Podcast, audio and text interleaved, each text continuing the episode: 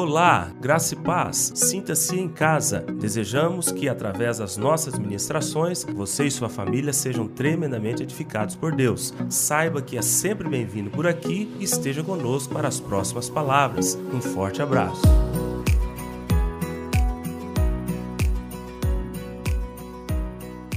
Vamos lá? Gênesis capítulo de número 12. Nós estamos numa, numa série de quatro estágios da jornada cristã. No domingo passado, falamos aqui sobre Gilgal, né? que é vencendo, vencendo a carne, tratando com a carne. Né? Falamos ali sobre Josué, né? a circuncisão, o que a carne influencia na vida de um cristão. E hoje nós iremos falar sobre lidando com o mundo, que é também uma outra guerra. Né? Só para você ter uma ideia, a palavra do Senhor em Marcos 4,18 diz assim: Mas os cuidados do mundo, a fascinação da riqueza e as demais ambições, concorrendo, sufocam a palavra, ficando ela infrutífera. Olha só, os cuidados do mundo, a fascinação da riqueza e as demais ambições sufocam a palavra. Se eu colocar em concorrência, sufoca a palavra.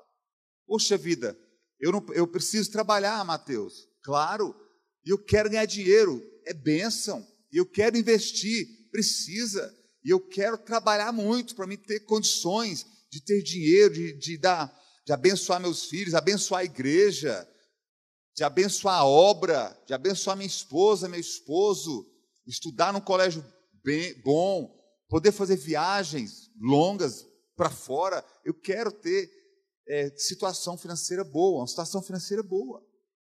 Irmãos, isso é bênção de Deus. Poxa vida, Deus me deu inteligência. Deus te deu inteligência para ser um empresário. Abre a sua empresa e vai trabalhar e vai ganhar dinheiro. Aqui nós não fizemos voto de miséria e nem de pobreza. Nosso voto é de riqueza. Amém? É com o Senhor. Não, antigamente a gente pensava, não, seu, esse é muito ambicioso, né? Tem que ser. Não, eu quero o melhor. Não, eu, eu, eu quero passar naquilo, eu quero fazer aquilo, eu quero comprar aquilo, aquela coisa. Eu quero comprar isso aqui que eu acho que é melhor do que esse aqui. Compra, trabalha, prospera, pensa. A palavra de Deus diz: se projetas algo, certamente te sairá bem, e a luz de Deus brilhará em seus caminhos. Uai, está dizendo que vai sair bem. Então, qual que é o projeto? Ele falou, se projeta algo, algo que ele não falou. Se você projeta, pensar, raciocinar, não, eu vou fazer isso. Tem gente que fica assim, não, é pela fé mesmo. E fica sentado parado, não. Não vem assim. A palavra de Deus também, Deus diz, vai ter com a formiga preguiçoso. Ó oh, preguiçoso, né? Vai ter com a formiga. Então nós temos que trabalhar, nós temos que correr, nós temos que criar, nós temos que gerenciar, investir. Temos que fazer isso, irmãos.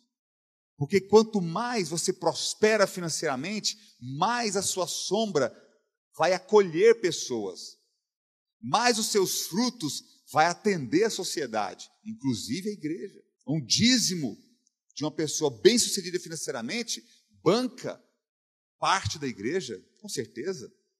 Você pode, é, você pode não ir para a África fazer missões, mas você pode é, bancar missionários pregando o evangelho lá.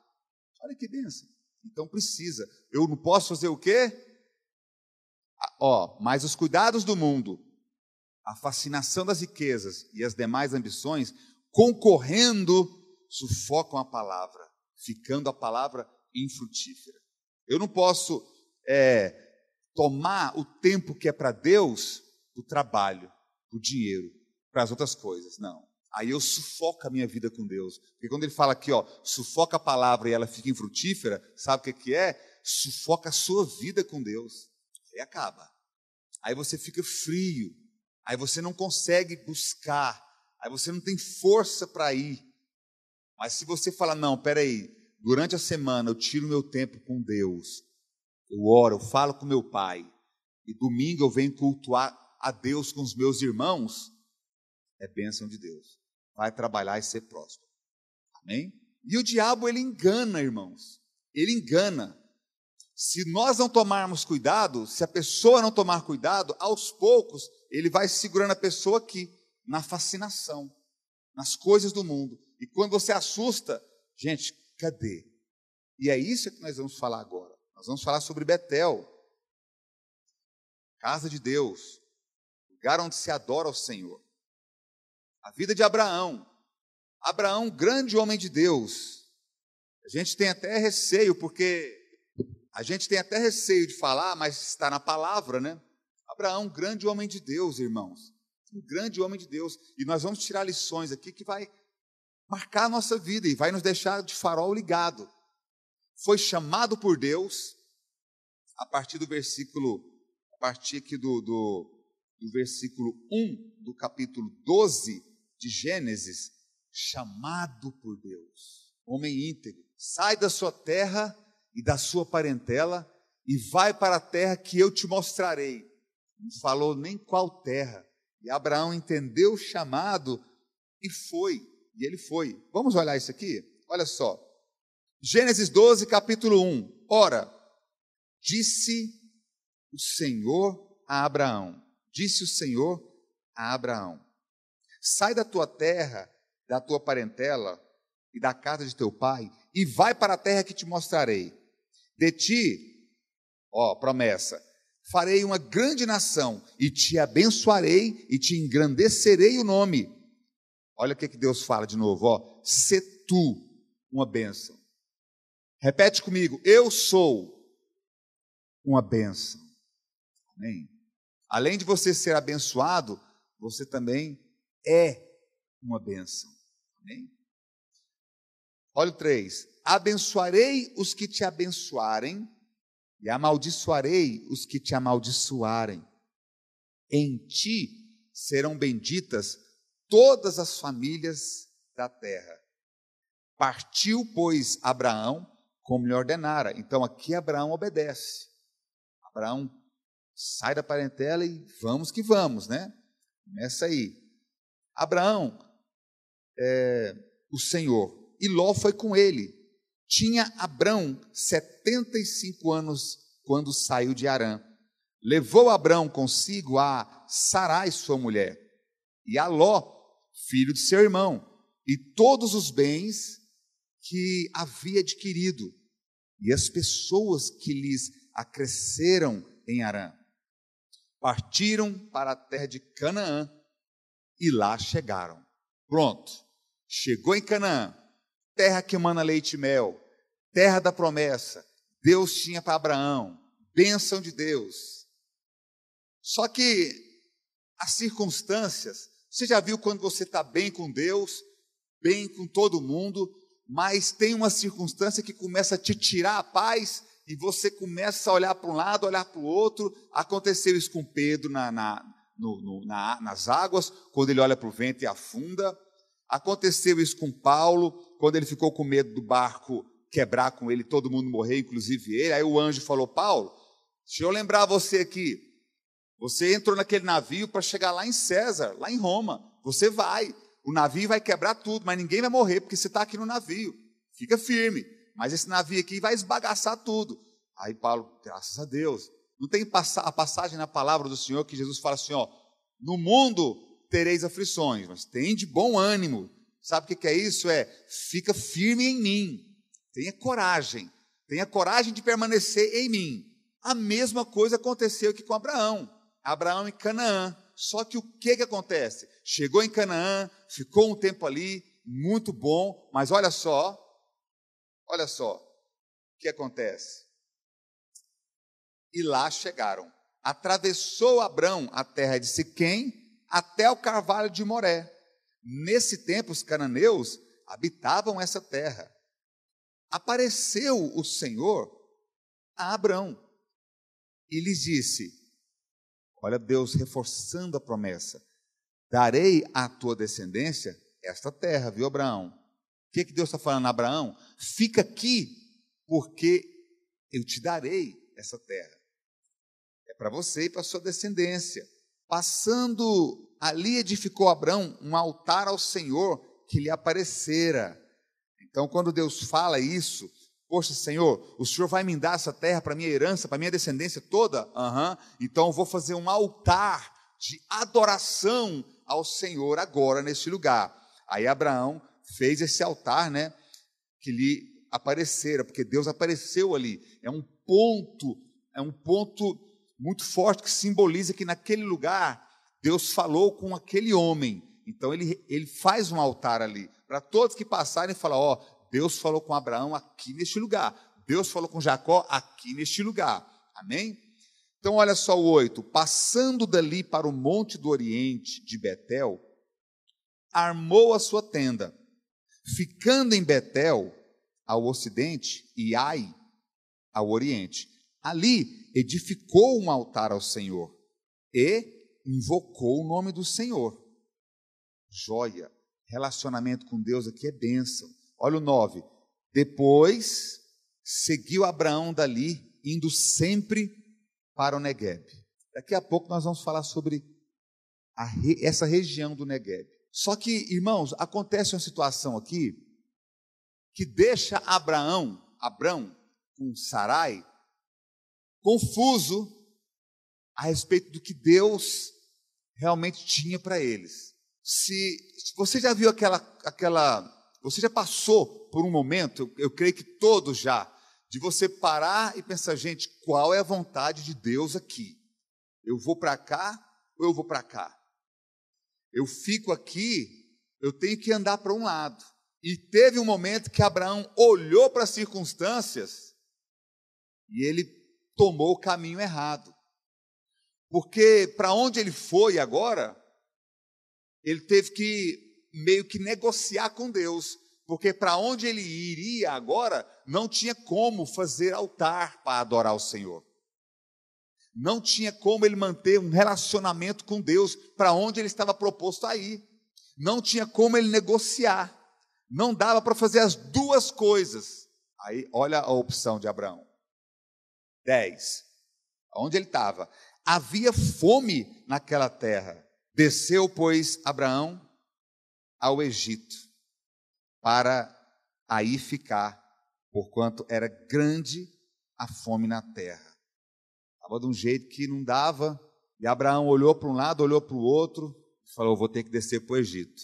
Mas o Deus que chamou ele daquela, da terra onde ele estava, que era uma terra de idolatria, e falou assim: ó, sai da sua casa, da sua parentela, que eu vou te levar para um lugar onde eu te mostrarei. Ele ouviu a voz de Deus. Com certeza, o Senhor é a provisão dele em todas as áreas. Mas não tem momentos que nós pensamos que Deus não está nos ouvindo? Senhor, o Senhor não está me ouvindo. Meu Deus, será que a mão do Senhor está encolhida? Será que o Senhor não está conseguindo me ouvir? O Senhor não está me vendo? Olha a minha situação aqui. Todos nós passamos por isso, irmãos. Até o Senhor Jesus na cruz. Eli, Eli, lama sabachthani. Até o Senhor Jesus. Deus meu, por que me desamparaste? Todos nós passamos por essa situação. Nesse momento aqui, Abraão optou em ir para o Egito. Quantos de nós, às vezes, negociamos a nossa comunhão com Deus? Por uma situação, por uma proposta, não é difícil? Para todos que estamos aqui, você que está nos assistindo. Betel casa de Deus, lugar de adoração, lugar de comunhão. Egito, mundo, tudo que é do mundo. Nada de Betel tem no Egito, nada do Egito tem em Betel, não tem como, é dois senhores. Aqui em Betel é a casa de Deus, onde eu adoro o Senhor. Aqui no Egito é o mundo, onde eu fui escravizado, onde lá na frente se vê Moisés retirando o povo de Israel. Olha o que, que acontece então. Ele desce. Quando, olha o 11, versículo 11. Quando se aproximava do Egito, quando quase ao entrar, Abraão disse a Sarai, sua mulher: Ora, bem sei que és mulher de formosa aparência. Os egípcios, quando te verem, quando te virem, vão dizer: É a mulher dele, me matarão. Olha a mulher dele aí, ó, vão matar ele, deixando-te com vida. Eles vão me matar e vai te deixar com vida. E o Sarai, Você é minha esposa, você é muito bonita. Se eles, se a gente chegar lá, o que, que eles vão fazer? Eles vão olhar e falar assim: olha Sarai, ó, e olha Abraão. A gente mata o velho, deixa a velha viva. E os dois já estavam também já bem adiantado, né? Acho que Abraão pensou assim: se ele matasse, se eu tivesse certeza que ele ia te, me, te matar primeiro, aí, eu, aí nós ficava tranquilo, que ele te matava, depois matava, nós dois morria. Mas ele vai me matar, vai deixar ser viva, aí não fica ruim, aí não fica bom. Aí, o que, que Abraão fez? Já começou ruim. Por quê? Já saiu da consagração, já saiu do local de comunhão, já saiu do ambiente com Deus, já saiu do altar do Senhor aqui, já colocou o Egito aqui. Porque Betel, para nós hoje, não é só aqui a igreja, que é a casa de Deus, lugar de reunião, onde todos nós estamos cultuando ao Senhor. Quando a gente sai daqui, isso aqui é parede concreta. Mas quando nós estamos aqui, é casa, é igreja de Deus, no coletivo. Mas no individual, nós somos Betel, a casa de Deus, a morada de Deus. Então o que que Abraão estava dizendo? Isso aqui, ó, eu sou do Egito, eu estou no Egito. Aqui não tem comunhão com Deus. Deus não permitiu o povo de Israel levantar nenhum altar para adorá-lo lá no Egito. Não permitiu. Lá na frente, 3 milhões de judeus, lá no Egito, Deus falou assim: não, sai do Egito, vai caminho de três dias, aí lá vocês me adorem, me adoram. Aqui no Egito, eu não aceito a adoração de vocês. Por quê? No Egito, é, representando tudo que é do mundo, tudo que é da carne. Então não tem como a minha adoração subir no Egito. Não. E o que, que Abraão fez? Tira Betel daqui, coloca o Egito aqui. Aí o que, que ele faz? Já começa a articular uma forma de engano, de malícia, uma mentira. Não é verdadeiramente uma mentira, mas é um engano, porque ele também é irmão de Sarai. Mas da forma que ele quis dizer aqui, ele arrumou um problema para ele, para Sarai, para Faraó e para todo aquele povo. Olha o que ele fez. Quando se aproximavam do Egito, quase ao entrar, disse a Sarai, sua mulher: Ora, bem sei que és mulher de formosa aparência. Versículo 12: Os egípcios, quando te virem, quando te virem, vão dizer: É a mulher dele, e me matarão, deixando-te com vida. Dize, pois, que és, é, dize, pois, que és minha irmã, para que me considerem por amor de ti, e por tua causa me conservem a vida. Ok palavra do Senhor diz em Provérbios 14, 12 assim: ó, que há caminhos para o homem que parece bem, mas no final é morte. E Deus fala: não ande no seu próprio conhecimento, não ande no seu próprio entendimento. Não, no meu entendimento é por aqui. Mas o que, que a palavra fala? A palavra fala por aqui, ó. Então não é bem assim, é por aqui, ó. Está quase certo. E aí, você quer ir no seu entendimento ou no da palavra? No da palavra. Então, então é um pouquinho para cá. Por isso que a palavra diz: não ande no seu próprio entendimento. E aqui Abraão articulou essa situação, tudo bem. Olha só o que diz, o que aconteceu. Tendo, o versículo 14: Tendo Abraão entrado no Egito, viram os egípcios que a mulher era sobremaneira formosa Viram-na os príncipes de Faraó e gabaram-na junto dele. E a mulher foi levada para a casa de Faraó. Este, por causa dela, tratou bem a Abraão, é o cunhado, né? Pensando que era o cunhado, o qual veio a ter, ó, ele tratou bem Abraão e veio a ter, deu para ele ovelhas, bois, jumentos, escravos, escravas, jumentas e camelos. Olha o engodo. Olha o engodo. Agora Abraão estava no Egito, longe dos caminhos do Senhor, longe de Betel. A esposa dele já estava com Faraó, Faraó imperador, né, o rei daquele lugar ali, poderosíssimo. Não tinha jeito agora dele ir lá falar uma mentira, desmentir. Complicado. Faraó já tinha meio que pagado um dote, que é dado ovelhas, escravos, escravas para Abraão. Já tinha dado presente, camelo, tudo, já, já tinha o cara tá aqui, já estava sendo bem tratado. Os príncipes tratando que Abraão de forma legal, joia, é o cunhado de Faraó. Acabou. Casamento bagunçado, acabou. O que, que adiantava? Era melhor, era melhor crer na provisão de Deus lá em Betel, onde ele estava. Senhor, me ajuda, me abençoa. Meu Deus, eu ainda tenho algumas coisas aqui, vou comer aqui, eu preciso do Senhor. Porque a viúva de Sarepta estava nessa situação ruim, mas Deus deu provisão. Mandou Elias lá. Elias, Eliseu, tudo passaram para provisão. Tudo teve que ser abençoado por Deus em algumas circunstâncias, na questão alimentícia, de provisão mesmo. Abraão desce. Toda vez que fala de Egito, é desceu para o Egito, não sobe para o Egito. Egito é mundo. Você desce para o mundo, para as coisas do mundo, e sobe para as coisas de Deus. Desceu Abraão para a região do Egito. Desce. Perdeu muita coisa, perdeu uma moral, perdeu a esposa, mau testemunho. Nós vamos ver aqui agora. Aí a, a bênção é que Deus vem por misericórdia e põe a mão e espreme Faraó. Mas Faraó, poxa vida, a bagunça, quem, foi, quem fez a bagunça foi Abraão. Mas olha só aqui, o 17. Porém, o Senhor puniu Faraó e a sua casa com grandes pragas por causa de Sarai, mulher de Abrão.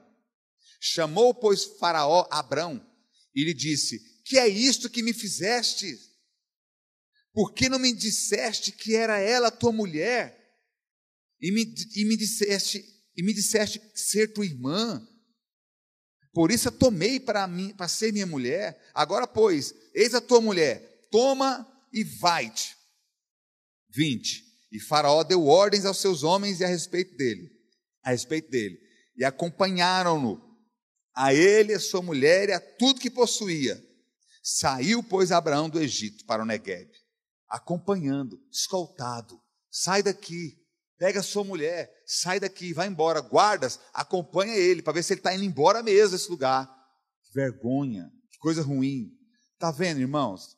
Tá ruim aqui com Deus? Firma. Firma com Deus. Firma na palavra. Firma na igreja. Qual é a tendência de muitas pessoas? Eu estou aqui, eu quero. Deixa eu beber uma água aqui no mundo. Deixa eu beber uma água aqui no Egito. Deixa eu me afastar um pouco dos caminhos. Deixa eu vir para cá. Irmãos, aqui é esse problema para todos nós. Para mim, para você, para todos nós. Egito é problema, é mundo, é expertise, é um puxando a perna do outro, é aquela coisa. Egito é destruição da alma, do ego, do intelecto. Egito é ferida na alma, é sofrimento, tudo que é do mundo. Mas aí Olha só. Tudo bem, tem gente que fala, poxa, mas Abraão prosperou lá no Egito. Ele foi, ele saiu com mais coisas do que quando ele entrou. Só que nem sempre ele ganhou. Nem sempre eu vejo assim como ele ganhou. Às vezes você sai com muitas coisas, mas que coisas é essa que eu estou saindo? Porque aqui fala que o faraó deu escravos e escrava para ele. Vamos ver que escrava é essa que Faraó deu? Vamos olhar? Vamos olhar. É, Gênesis capítulo 12, 16 ao 20, está aqui, né? Vamos olhar agora, só vira a página. Gênesis capítulo 16, do 1 ao 3. Só vira a página. Aqui nós vimos, aqui, ó. Aqui, ó. Capítulo 12, do 16 ao 20. Olha só. Olha só. Aqui. É, este, por causa dela, tratou bem Abraão, o qual veio a ter ovelhas, bois, jumentos, escravos e escravas, né? Que escrava é essa? Vamos olhar? Gênesis 16, do 1 ao 3. Ó, ora, Sarai, mulher de Abraão, não lhe dava filhos, tendo, porém, uma serva egípcia. E aqui já tinha ido embora, né? Já tinha aprendido, já tinha perdido a comunhão com Deus aqui no Egito, voltou para Betel, mas levou escrava, né? Uma escrava egípcia, uma serva egípcia, por nome Agar. Esse aqui é o presente de Faraó. Esse aqui, ó, é o presente que ele ganhou aqui no Egito. Tem coisas que se afasta da presença de Deus e vai buscar no mundo que vai te acompanhar por resto da sua vida. 80, 90, 100 anos é muito pouco para reparar. E vai adaptar, e vai ter que levar mesmo, por resto da vida, isso aqui. Aí. Disse Sarai a Abraão: Eis que o Senhor me tem impedido de dar à luz filhos. Toma, pois, a minha serva, e assim me edificarei com filhos. E Abraão anuiu ao conselho de Sarai. Então Sarai, mulher de Abraão, tomou a Agar, egípcia, sua serva, e deu-a por mulher a Abraão, seu marido, depois de ter ele habitado por dez anos na terra de Canaã. Presente. Agar tem um filho, Ismael, nós já sabemos da história, né? As duas brigam, vira aquela coisa, porque depois Sara realmente tem um filho, Isaac, e aí cresce, pronto, Agar tem que sair da casa de Abraão e vira aquela coisa toda, aquele pampeiro todo. É a pisada lá no, no Egito. Mas o que, que Abraão fez? Foi expulso por Faraó? Cansou, não deu certo no mundo. Irmãos, com dinheiro ou sem dinheiro, com saúde ou sem saúde, tendo tudo ou nada, nosso lugar é em Betel. Aqui, ó. Betel fala de comunhão com Deus, vida com Deus, servindo o Senhor. É aqui. Fraquejando, levanta. Errou, confessa. Confessa, pede perdão, levanta, vamos embora. Betel. Aqui eu tenho um altar erguido. Aqui eu tenho comunhão com Deus. Aqui eu estou sendo tratado. Aqui eu estou buscando a presença de Deus. Aqui eu não sou um pecador que luta para ser santo. Eu sou um santo que estou lutando contra o pecado. Aqui eu estou em Betel. Aqui não. Eu estou no Egito, no mundo, servindo tudo que presta no mundo. Estou aqui. Porque tem pessoas que pensam assim, ó, eu sou bom, eu não faço coisas ruins. Mas você está em Betel? Não. Você é um cara bom que está no Egito. Aí. No Egito não tinha gente boa também? Normal. No Egito tinha gente boa. Não, eu sou um senhorzinho, mas eu não estou em Betel. Uai, no Egito tem senhorzinho, todo mundo bom. No Egito tem gente que paga a luz certinho, paga os impostos certinho, que vive bem. Tá, tá, aqui está tudo no Egito, só que é Egito. Aqui você é bom, você é joia, você é excelente, mas você não tem condições de adorar a Deus porque não conhece. Você pode conhecer no senso comum, mas aqui no Egito não se adora ao Senhor. No mundo, aí fora, não se adora ao Senhor. Você tem que trazer Betel para aqui. Ó. É assim que funciona. Aí o que, que Abraão fez? Olha aqui, versículo 13, né? Para nós encerrarmos. Saiu, pois, Abraão do Egito para o Neguebe. Ele e sua mulher, e tudo o que tinha, e Ló foi com ele. Neguebe é o seguinte: é, Negueb era uma região desértica. Só que lá é interessante, porque quando você olha nos Salmos, no Salmo 126, você vê o pessoal dizendo assim: Ó oh Senhor, restaura a nossa sorte como as torrentes de água do Negueb. Salmo 126. Ó Senhor, restaura a nossa sorte como as torrentes de água do Negueb. O que acontecia? Lá era árido, desértico, só que quando caía as, as, a chuva, lá enchia de bacias de água e as torrentes passavam de água ali no Negueb. E aí, de um lado era aridez, de outro lado era abundância, abundância. De um lado era terra infrutífera, do outro lado era terra frutífera, abundância de coisas. E lá era, era uma região de muitos pastores, muito gado, muita água e muita aridez. Essa era a região do Negueb. E, e, e lá tinha um caminho que passava por Negueb ali e ia para o Egito. Então Abraão chegou ali no Negueb e deu um pulo no Egito. Mas Negueb ele já ficava para ele. O que, que ele fez? Saiu de Betel, veio para Negueb, veio para o Egito. Saiu do Egito, passou por Negueb e foi. Por que que foi para Betel? O que que acontece? O, o povo de Israel, por que que eles comparavam Negueb, as torrentes de água de Negueb, com o povo de Israel? Porque esse Salmo 126, ele foi escrito quando o povo estava exilado lá na Babilônia. que não tem lugar de adorar a Deus, seco, religião seca, árida, fria, morta, ruim, sem vida.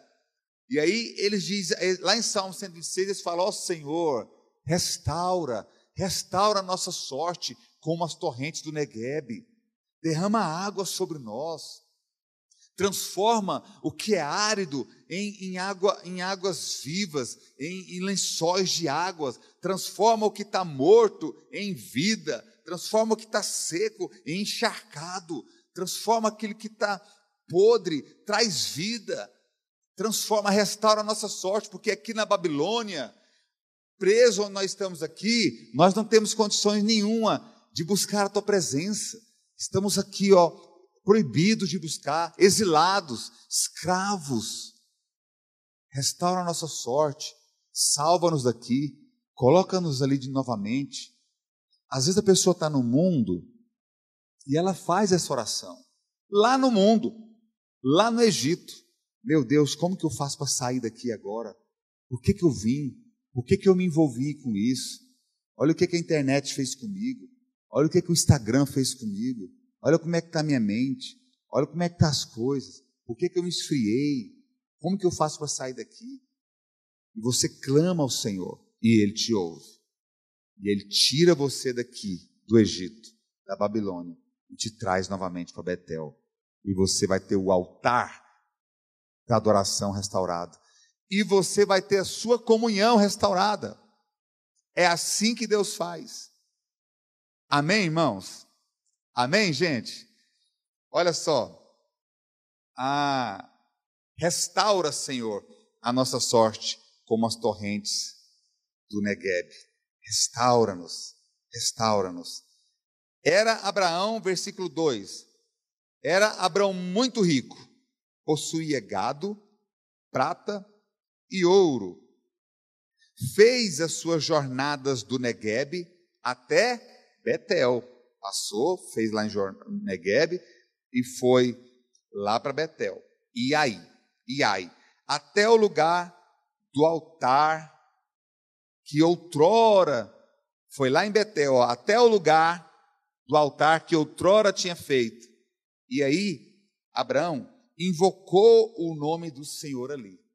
Fez o altar aqui em Betel, desceu para Negueb, veio aqui para o Egito, parou de adorar o Senhor, voltou para saiu do Egito, voltou para Negueb, chegou lá naquele altar que ele tinha feito, quando ele chegou em Canaã, quando ele foi para Betel, o altar. Sabe o que é isso? Restauração, retorno para as coisas de Deus, atento às coisas de Deus, considerando Deus na vida dele. Senhor, me perdoa, eu dei passos errados, eu andei de forma errada, mas agora eu estou aqui. Eu estou aqui, eu sei chegar na Sua presença, eu sei retornar para os caminhos do Senhor, eu sei estar aqui em Betel, eu sei como é estar na Tua presença. Eu quero este lugar de comunhão com o Senhor novamente. Ali Deus restaurou a sorte de Abraão e de Sarai, transformando o nome deles em Abraão e Sara, pai de nações. Hoje nós somos filhos de Abraão, o pai da fé. O pai da fé. Mesmo assim, Abraão não foi inerrante. Porque tem pessoas que tem que tenta colocar essa carapaça que o cristão ele não pode errar. Não, o cristão não deve errar. Não é que não pode. Ele não deve errar. Filhinhos, não pequem, mas se pecarem, vocês têm advogado junto ao Pai Jesus Cristo, o Senhor Jesus. Nós não somos inerrantes. Abraão, o pai da fé, não foi inerrante, errou aqui, mas ele soube sair pela misericórdia de Deus, é claro. Deus tira ele do Egito e volta ele para o local de comunhão com Deus. O Senhor não te aceita no Egito. Qual é o seu Egito? Mateus, eu estou aqui em Betel, mas eu sei que o meu Egito eu sei que é, que é mundo, o Egito é mundo, mas eu sei que o meu Egito, ele gira em torno de uma situação assim. Mas eu prefiro ficar aqui em Betel. Aqui é o meu lugar e é aqui que eu fico. Comunhão com Deus, vida com Deus, prosperando, rompendo em fé, buscando a presença de Deus, sendo abençoado em todas as áreas. Se passar por necessidades, é aqui. Porque tem gente que fala assim: ó, poxa, Fulano está passando por uma crise, Deus não está com ele. Não. Abraão estava aqui, ó, Deus com ele aqui, ó. No mundo tereis aflições, mas tem de bom ânimo, eu venci o mundo. Estamos juntos na guerra, na alegria, na fé, na força, na doença, na vitória, na cura. Nós estamos aqui, é relacionamento com Deus. E por último, eu queria que nós abríssemos aqui em Salmos, de número 32, versículo 8. Entenda uma coisa: o Senhor não aceita você levantar um altar de adoração e comunhão com Ele no Egito. Não tem como. Poxa vida, eu estou no mundo, mas assim e tal. Já viu aquelas pessoas que falam assim? Eu acho até assim, é engraçado, mas é, é bem, é bem ruim assim. Eles falam assim, não, acho que todo mundo tem que ter uma religião mesmo, né? Eles fazem assim a carinha, dá uma piscadinha assim. Não, nós temos que ter uma religião, acho certo. Temos que ter uma religião, porque, né, gente? Outro fala assim, não, qualquer lugar que fala de Deus, eu estou junto. Qualquer lugar que fala de Deus, eu estou aí. Não é assim. Você não tem que ter uma religião assim. Você tem que ter o Senhor Jesus Cristo, né, irmãos? Porque, e, ah, não, qualquer lugar que fala de Deus, que Deus? Qualquer lugar que fala de Deus, que lugar e que Deus? Porque no Egito tinha dez deuses.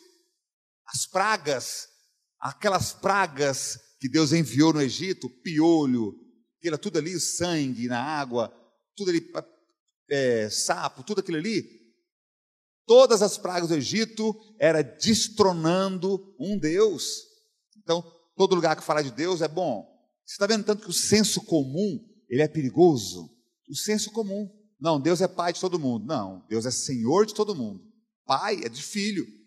E como que eu me torno filho? Através de Jesus. Não, mas eu quero através disso aqui. Não, aí esse é filho de outra coisa. Mas desse Deus, não. Não, eu vou para o céu, eu vou para o rei, eu vou para o reino de Jesus. O reino de Jesus tem uma entrada e um carimbo. É qual que é o seu entrada, o seu carimbo? Você aceitou ele como seu rei, aí você vai para o reino dele. Não, não, não tem esse negócio, não, comigo não é por aí, não, mas eu vou para o reino dele. Não tem jeito. Como que eu entro num avião com passaporte? Como que eu vou para um país com passaporte para outro país? Como que eu chego no avião e falo assim: olha, eu quero entrar aí, porque eu quero é, voar também. Você tem a passagem? Tem um passaporte? Carimbou? Comprou? Tá, tá joia? Não. Mas eu quero. Não tem jeito.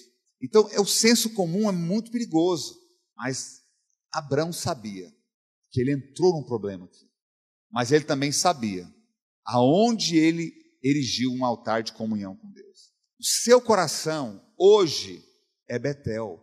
Claro que o diabo, as fascinações da riqueza do mundo, tudo tentando concorrer com a palavra, querem fazer com que o seu coração se torne Egito, fora da comunhão com Deus. Mas isso não vai acontecer não, em nome de Jesus. Amém, irmãos? Amém? Você que está em casa, seu coração pertence ao Senhor Jesus. Amém? Você precisa tomar posse disso. Olha só, Salmos de número 32, versículo 8, diz assim: Instruir-te-ei e te ensinarei o caminho que deves seguir, e sob as minhas vistas te darei conselho que é Deus falando. Irmãos, e o Senhor nos ensina é aqui, ó, é na palavra dele. Por isso que o cristão, ele não pode viver sem alimentar a palavra dele. É a palavra que nos ensina, é a palavra de Deus. Quando você pega a palavra e começa a se alimentar dela, Deus começa a falar com você através dela. E aí ele começa a te instruir, ele começa a te guiar, ele começa a, a te ensinar e ele começa a te aconselhar. Aí ele te aconselha através da palavra e é bênção de Deus. Amém?